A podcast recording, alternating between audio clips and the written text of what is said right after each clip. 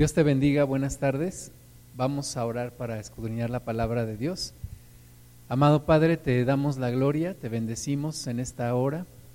Gracias Señor por tu palabra, porque es alimento para nuestra alma, sanidad para nuestros huesos. Pedimos Señor tu presencia con nosotros, pedimos que tú nos guíes.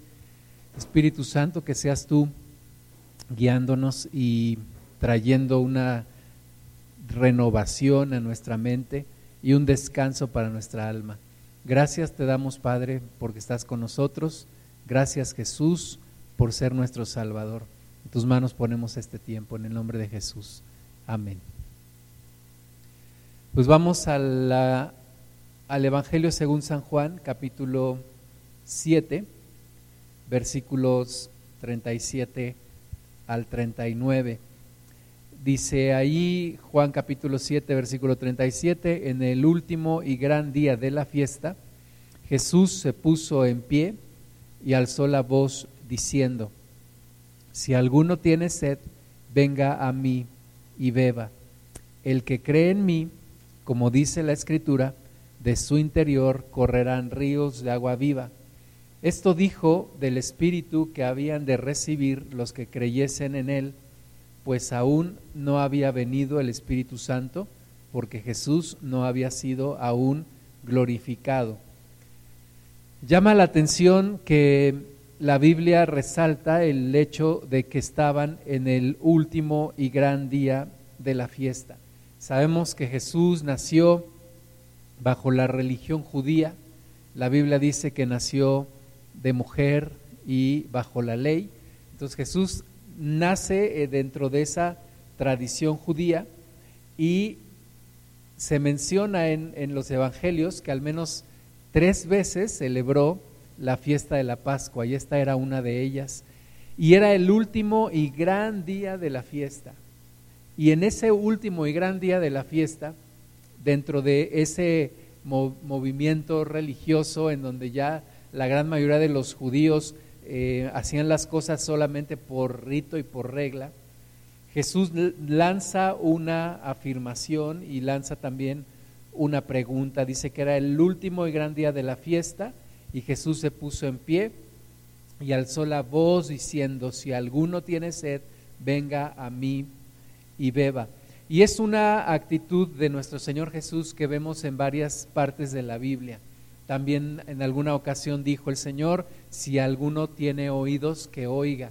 Y en este caso dice, si alguno tiene sed, venga a mí y beba. ¿Y por qué dice el Señor Jesús, si alguno tiene sed, venga a mí y beba? Me llama la atención el que no es una, no es una orden directa, sino primero una pregunta, y la pregunta es, si tú tienes sed, ven a mí, dice Jesús, y bebe. Y no es que el ofrecimiento sea solamente para algunas personas, pero es que el ofrecimiento es para aquellos que reconocen que tienen sed. El, ofrecimiento de nuestro Señor Jesús es para aquellos que reconocen que hay un vacío en su interior. No es que solamente algunos tengan un vacío en el interior o no es que solamente algunos tengan sed, sino que básicamente es que solamente algunos lo reconocen, solamente algunos son capaces de tener la humildad de reconocer la sed que hay en el interior, porque en toda persona hay sed, en toda persona hay un vacío en el corazón, en toda persona hay una necesidad de Dios. El problema es que no muchos lo reconocen, muchos tratan de camuflajearse, muchos tratan de satisfacer esa necesidad de Dios con algunas otras cosas o personas o relaciones. Pero Jesús dice, si tú reconoces que tienes sed, ven a mí y bebe. Y dice que era el último y gran día de la fiesta, como diciendo, mira, si esto no te satisface, si la religión no te satisface, si tú reconoces que tienes sed, ven a mí y bebe. Ven a mí y bebe de estas aguas. Si alguno tiene sed, dice, venga a mí y beba. Y dice también Jesús, el que cree en mí, como dice la escritura, de su interior correrán ríos de agua viva. Llama la atención que Jesús no dice correrán ríos de agua viva hacia el interior de la persona, sino que Jesús dice, si tú reconoces que tienes sed, ven a mí y bebe, Y el que crea en mí, dice Jesús, de su interior correrán ríos de agua viva. O sea, del interior hacia afuera corren esos ríos de agua viva. No es de afuera hacia adentro. Dice, de su interior correrán ríos de agua viva. Y es ahí dice, nos explica que esto decía del espíritu que habían de recibir los que creyesen en él. Entonces, ¿de qué espíritu está hablando? Dice también ahí del Espíritu Santo. El Espíritu Santo que reciben los que han de creer en Jesús, porque solamente en Dios hay satisfacción del alma. Solamente cuando el Espíritu de Dios viene sobre tu vida, cuando el Espíritu de Dios entra en tu vida, hay una verdadera satisfacción del alma. Entonces, no es que solamente algunas personas necesitan a Dios, como algunos dicen, eh, las religiones son para los débiles mentales, o eso de la Biblia es para los débiles de carácter. No, yo creo que todos tenemos necesidad de Dios, pero no todos tenemos la humildad para reconocerlo. Todos tenemos sed, pero no todos somos conscientes de que tenemos sed. Todos tenemos sed, pero no todos nos queremos humillar para reconocerlo y para recibir a Dios en nuestro corazón. Entonces, eh, la reflexión de hoy es en qué grado tú estás saciando tu sed con otras cosas o con otras personas que no son Dios. ¿En qué grado estás tomando solamente paliativos que te hacen simular que ya calmaste tu sed, pero realmente sigue la sed en tu interior? Cada persona lo hace de diferente manera. El alcohólico busca saciar su sed con el alcohol, el, promiscuo busca saciar su sed con las relaciones sexuales, el materialista busca saciar su sed teniendo más posesiones y cada quien tiene su forma de calmar un poquito la sed. Pero al final la sed sigue allí. Como dijo Blaise Pascal, hay un hueco en el interior de toda persona eh, que, que tiene exactamente la forma de Dios y que solamente Dios puede llenar. Entonces, no importa con qué la, gente está tratando de llenar sus vacíos y con qué la gente está tratando de saciar su sed, Jesús te lanza la invitación y te dice, si tú reconoces que tienes sed, ven a mí. No estés ya más peleando con Dios, no estés resistiendo al Espíritu Santo, ven a Jesús y toma de esta agua que Él te ofrece. Un agua que será en ti como un río que salta para vida eterna, un río que corre desde el interior de la persona. En Juan capítulo 4 encontramos a Jesús platicando con una mujer que había tenido ya cinco maridos, cinco relaciones fallidas, cinco relaciones de matrimonio que habían fallado. De acuerdo a la ley, eh, un hombre podía repudiar a su mujer o divorciarse de su mujer si la encontraba en adulterio.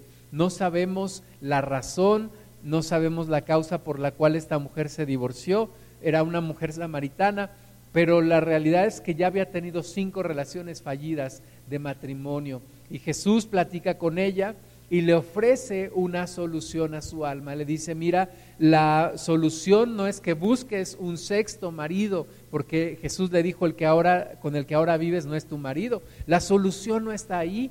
el alma no está buscando eso. Tú tienes que saciarte de esta agua, dice Jesús, que yo te ofrezco. Juan capítulo 4, versículo 13, respondió Jesús y le dijo, cualquiera que bebiere de esta agua volverá a tener sed. Y Jesús le está hablando de ese pozo en donde están platicando porque Jesús le pidió agua de ese pozo. Y Jesús le dice, cualquiera que bebiere de esta agua volverá a tener sed.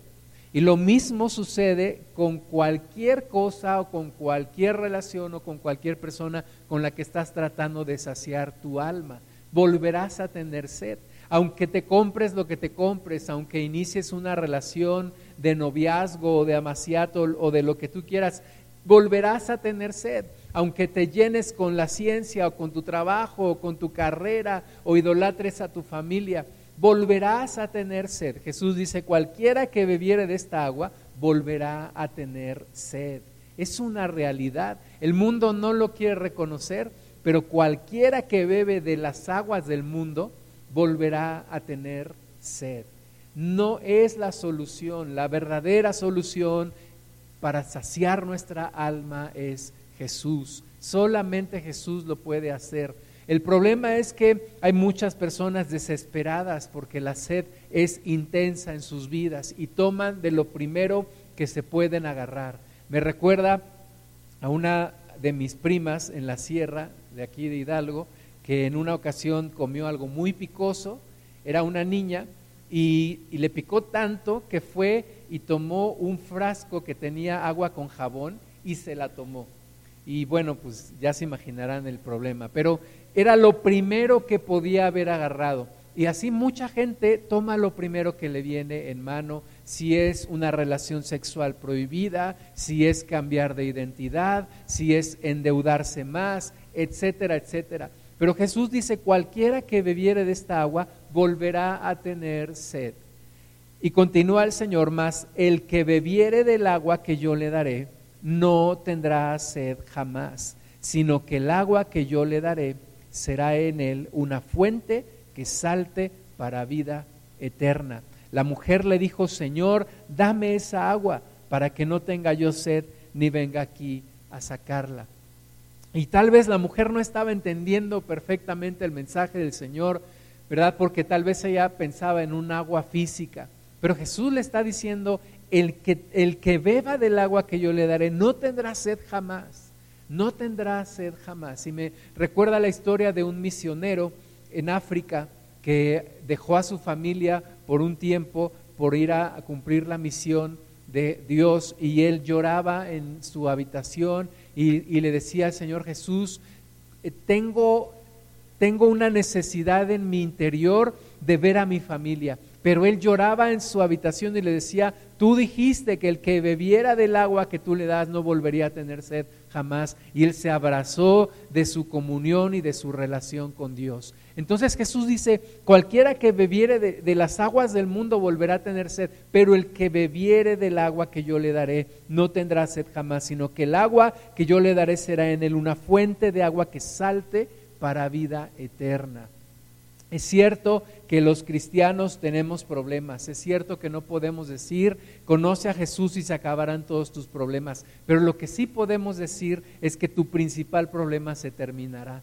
La sed que tiene tu alma será saciada. Cuando tú encuentras a Cristo, cuando tú bebes de sus aguas, cuando el Espíritu Santo viene sobre ti, Tú encontrarás esa paz que tu corazón anhela, tú encontrarás esa saciedad en tu alma que nadie más te puede dar. Yo recuerdo mi encuentro con Jesús y a los 20 años yo trataba de saciar mi sed con la música rock, yo trataba de saciar mi sed escuchando mi grabadora en las noches, pegándomela a los oídos o eh, escuchando aquella consola que tenía mi papá me acuerdo que me dormía pegado a ella y estaba escuchando la música. Pero esa agua que yo bebía no calmaba mi sed, al contrario, me hacía deprimirme más cada vez y cada vez más. Traté de saciar mi sed con el pecado, lo cual solamente trajo condenación a mi vida, trajo condenación y trajo tormento a mi vida. Traté de, de, de llenarme y de saciar mi sed con muchas cosas.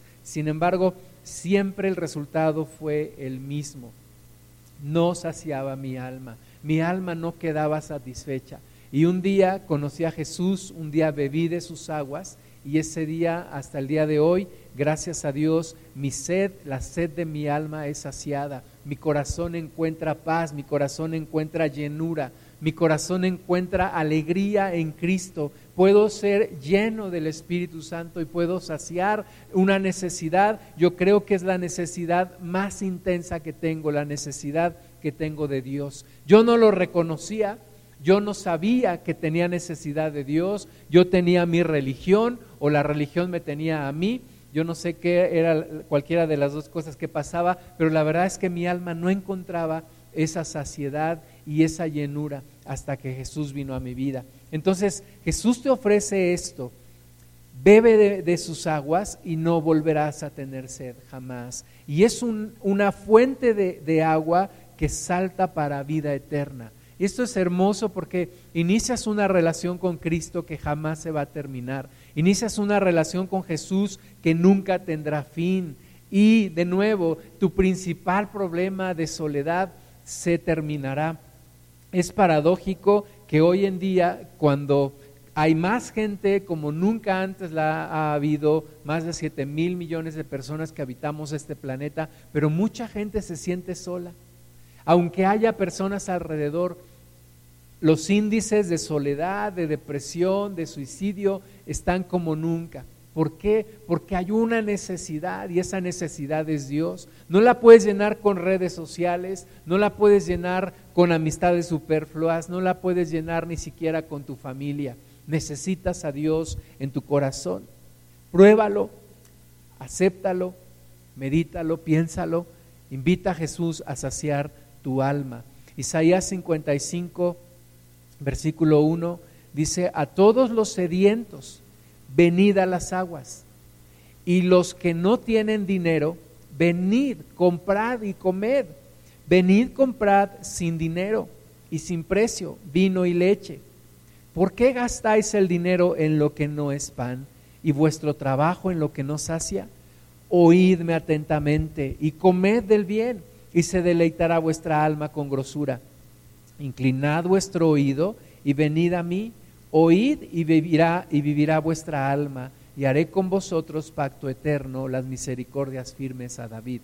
De nuevo Dios está diciendo a todos los sedientos, y de nuevo no es que solamente algunos tengamos sed, pero solamente algunos tienen la humildad para reconocer, la sinceridad para reconocer que tienen sed en su alma.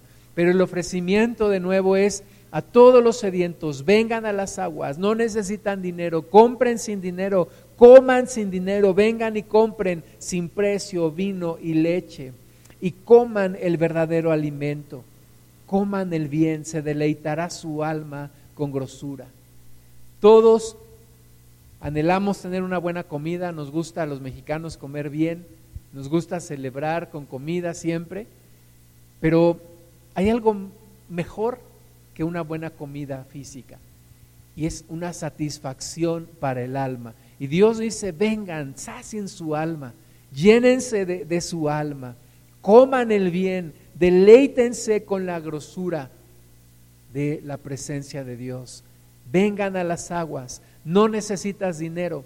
Muchas veces pensamos, esto no es para mí, esto yo no me lo merezco y la verdad es que nadie lo merece, nadie merece a Dios, nadie merece la presencia del Espíritu Santo en nosotros, pero ya está pagado por Jesús. Jesús pagó el precio para que tú y yo podamos satisfacer nuestra alma. Así que si tú vives en depresión, si tú vives en angustia, si tú vives en un vacío, no tienes excusa, porque ya hay otro camino, hay otra opción, hay forma de cambiar tu vida y Dios te está ofreciendo un cambio. Jesús dijo en Mateo 5:3, bienaventurados los pobres en espíritu, porque de ellos es el reino de los cielos. Los pobres en espíritu. Muchos han criticado el Evangelio porque dicen es que el Evangelio fomenta la pobreza. No, el Evangelio no fomenta la pobreza. El Evangelio dice, bienaventurados los pobres en espíritu es decir, aquellos que reconocen su condición espiritual de pobreza. Hoy en día el mundo habla ya no de religión, sino de espiritualidad, pero buscan la espiritualidad en los lugares equivocados, en la meditación trascendental, en la búsqueda de guías espirituales y de ángeles de luz que solamente traen mayor confusión y mayor destrucción. Dios te ofrece el camino. En Dios no hay remordimientos, en Dios no hay, no hay consecuencias alternativas, en, en Dios no hay una perjudicación de tu, de tu vida. En Dios no hay efectos secundarios. Cuando tú pruebas a Dios, cuando tú te llenas de Dios, no es como aquel que se droga o aquel que se emborracha, que después de que lo hace siente una, una cruda realidad y siente una amargura y siente una, un remordimiento de conciencia, Dios satisface tu alma y nunca, nunca te sentirás culpable por llenarte de Dios. La Biblia dice que contra estas cosas no hay ley. El llenarte del Espíritu Santo no trae una consecuencia negativa. Algunos le tienen miedo y dicen, no me quiero fanatizar, pero esas son mentiras del diablo para alejarte de Dios. Lo que necesitas es abrirte al Espíritu de Dios, llenarte del Espíritu Santo. Dios lo está ofreciendo. Dios dice, vengan y coman en su alma con grosura, vengan y sáciense del bien. Inclinen su oído, vivirá tu alma, haré pacto contigo, las misericordias firmes a David. Eso es lo que Dios te ofrece. Y en eso no, no hay, no hay algo de maldad o algo que pueda dañarte, todo lo contrario. Es lo que tú necesitas, es lo que tú has estado buscando. Yo me he encontrado en momentos en mi vida en donde estoy en comunión con Dios y le digo, Señor, esto es lo que yo buscaba, esto es lo que yo busqué siempre. Realmente cuando yo escuchaba la música rock o cuando yo buscaba amistades o cuando yo pepenaba la aceptación de alguien, Señor, esto es lo que yo verdaderamente estaba buscando, pero yo no lo sabía. Yo no te conocía, pero recuerdo etapas de mi vida, me recuerdo cuando iba en la secundaria y organizaba partidos de básquetbol con mis amigos, me salía a la calle al teléfono de dos cuadras de mi casa con mis monedas de a 20 centavos para hablarle a mis amigos, estar organizando partidos de básquetbol. Me acuerdo de estar, como ya decía, escuchando música o de estar tratando de buscar la aceptación de los demás. Pero realmente lo que yo necesitaba, lo que yo buscaba sin saberlo, era la presencia de Dios. Y, hasta que yo la tuve, hasta que yo lo, lo he recibido, es cuando lo puedo reconocer y decirle, Señor, tú eres, y perdona por la expresión, tú eres lo que yo estaba buscando. Yo sé que Dios no es una cosa, y la mejor forma de decirlo tal vez sería, tú eres a quien yo estaba buscando. Tú eres realmente a quien estaba buscando mi alma. Era como estar buscando a ciegas. Y un día Dios se presentó sin anunciarse. Dios se presentó a mi vida de una manera casi, yo podría decir, casual, aunque las casualidades no existen. Pero un día Dios se presentó a mi vida y Dios empezó a saciar mi alma. El alma necesita a Dios. El alma es como cuando tú la tratas de llenar con alguien o con algo que no es Dios. Es como un barril sin fondo. Nunca se llenará. Nunca se llenará. Pero cuando empiezas a conocer a Dios, cada vez quieres más. Y cada vez encuentras una mayor saciedad de tu alma y cada vez encuentras una mayor satisfacción de tu alma. Jeremías capítulo 2, versículo 13. Dice, porque dos males ha hecho mi pueblo. Me dejaron a mí fuente de agua viva y cavaron para sí cisternas, cisternas rotas que no retienen agua. Es el problema cuando descuidamos a nuestro Dios. Cuando nos vamos detrás de aguas del mundo, aguas sucias, como un amigo mío decía acerca de la Coca-Cola, aguas negras del imperialismo yanqui, ¿verdad? Es como cambiar el agua pura, cristalina, por un agua que te va a hacer daño. Y es como cavar cisternas rotas que no retienen el agua y dejar la fuente de agua viva que es Dios. Y tratarte de llenar con buscando la aceptación de la gente. Muchos ahora su, su autosatisfacción y su autoestima depende de cuántos likes tienen sus publicaciones y quien no alcanza cierto número de likes se deprime y de que, que, te digan que saliste muy bien en la foto y te feliciten porque cocinaste muy bien o porque te ganaste un título o un reconocimiento en la escuela o en el trabajo, o te compraste un nuevo carro y quieres que todo el mundo lo sepa y tratas de llenarte de todo eso. Pero esas son cisternas rotas que no retienen agua. Y Dios está de nuevo ahí para ofrecerte la verdadera agua viva, una fuente de agua viva. Llenarte de Dios, llenarte de Él. El Salmo 63 en mi Biblia, El título que le pusieron a este salmo es Dios, satisfacción del alma. Y no hay otra mejor manera de describir nuestra relación con Dios.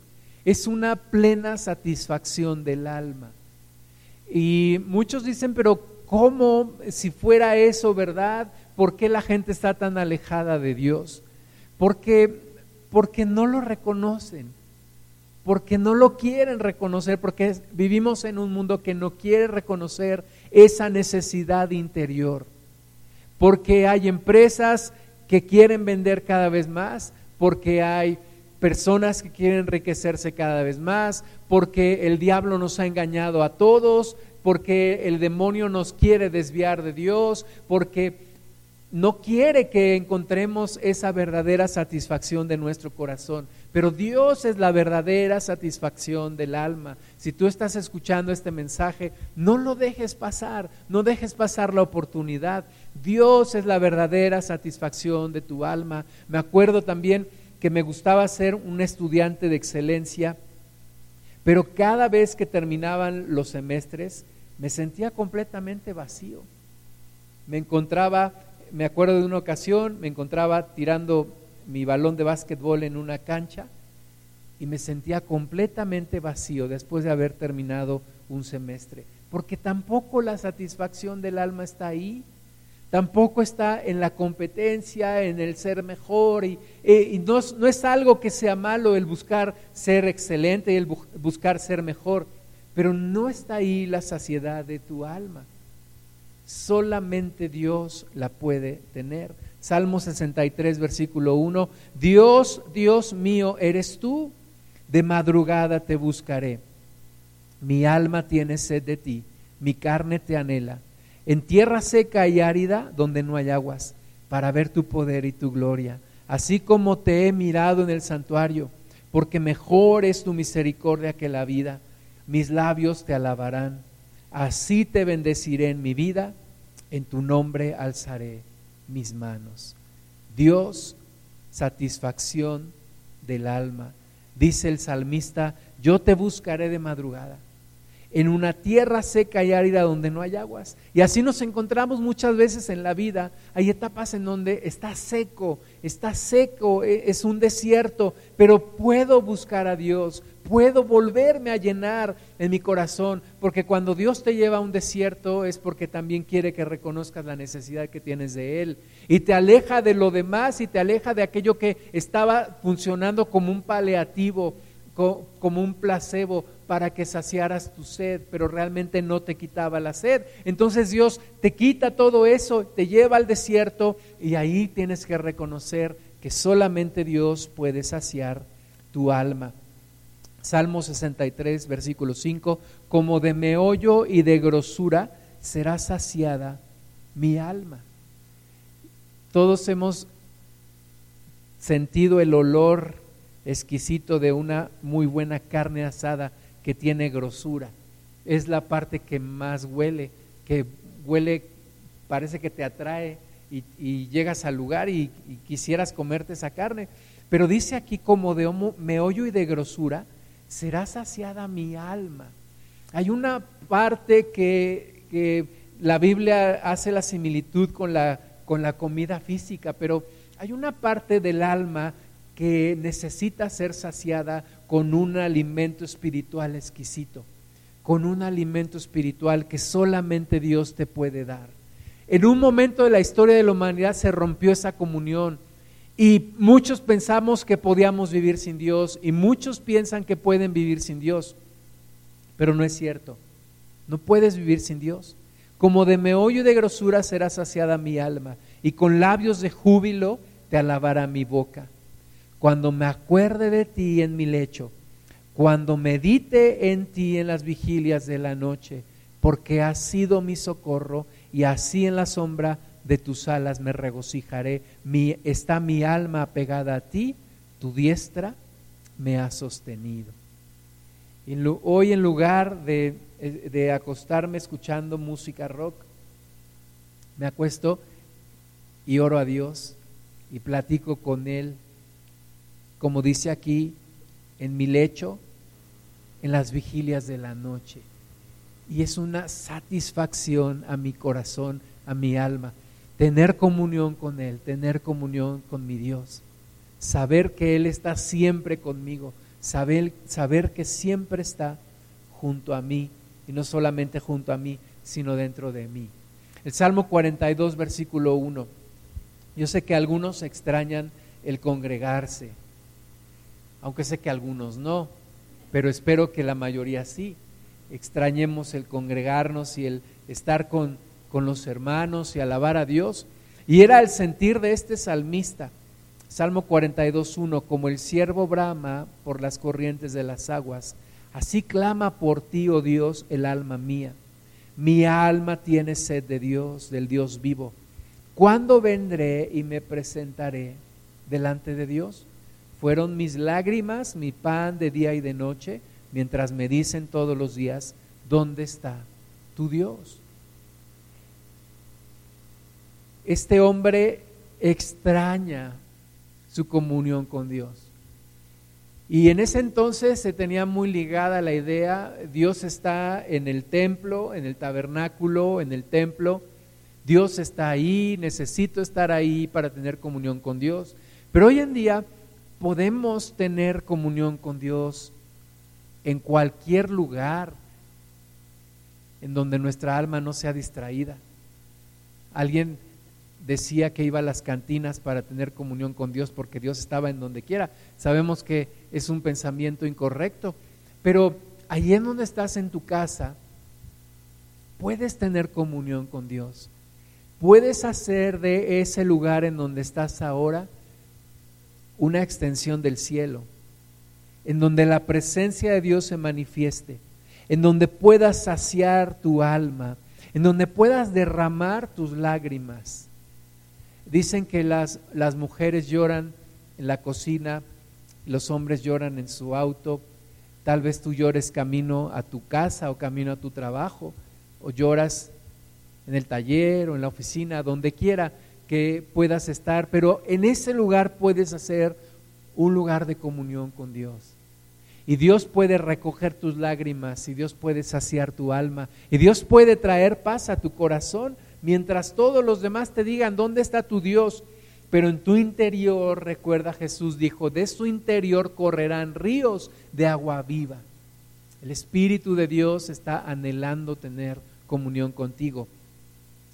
Sigamos Salmo 42, versículo 4. Me acuerdo de estas cosas y derramo mi alma dentro de mí, de cómo yo fui con la multitud y la conduje hasta la casa de Dios, entre voces de alegría y de alabanza del pueblo en fiesta.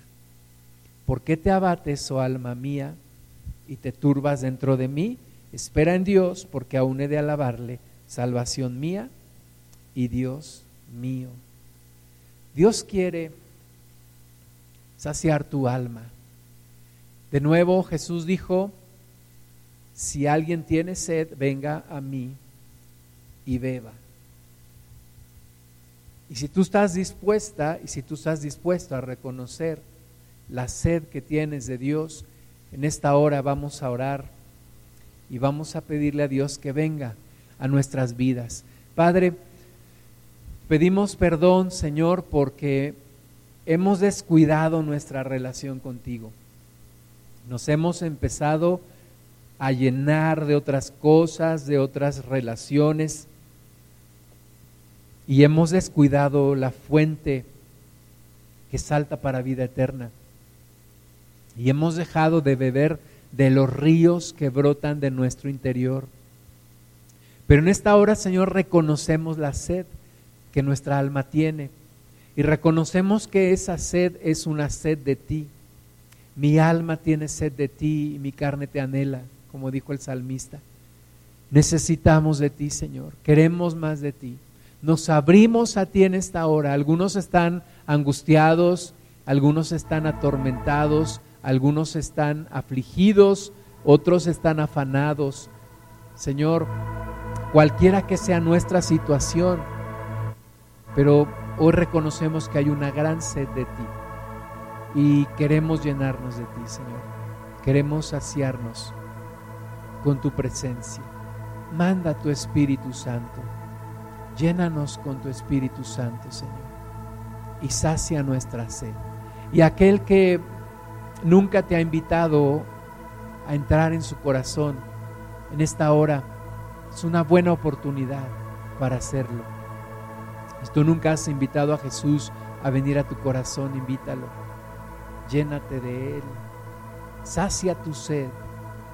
No resistas al Espíritu Santo y pídele que venga a ti y ríndete delante de Él. Y Él llenará tu corazón, saciará tu alma.